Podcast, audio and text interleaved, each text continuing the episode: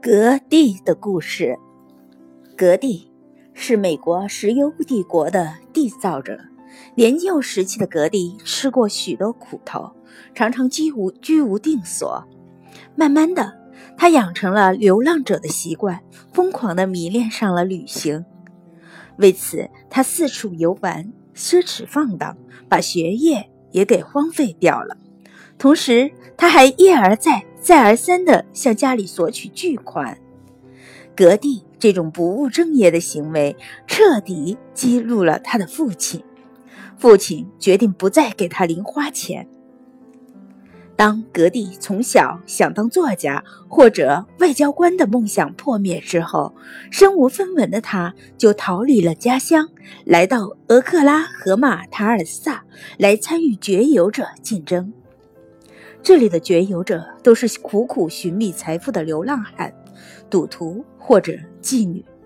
在这里，有些人一夜暴富，有些人则倾家荡荡产，从此销声匿迹。这是一个无情的地方。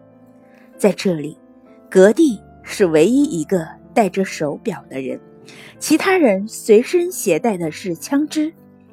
这里道路泥泞。房屋简陋，吃的只有粗茶淡饭。总之，生活条件极其艰苦。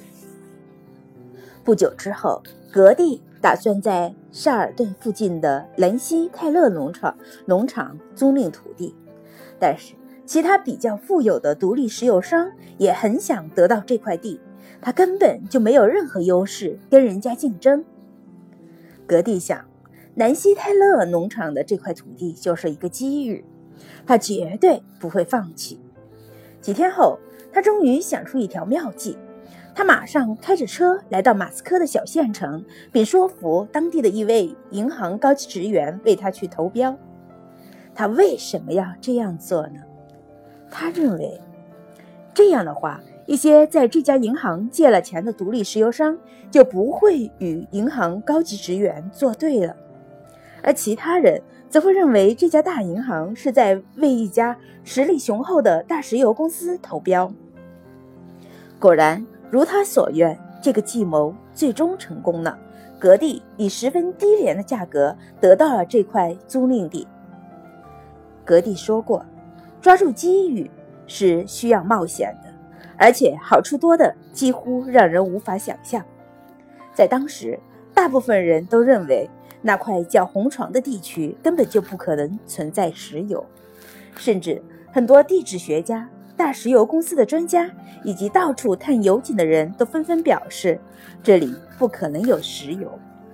然而，格蒂却不以为然，他坚持认为那些权威人士的一致看法并不可信。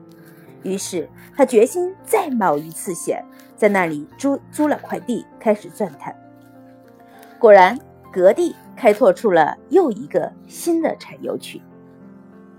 格蒂的成功秘诀是勇气与眼光。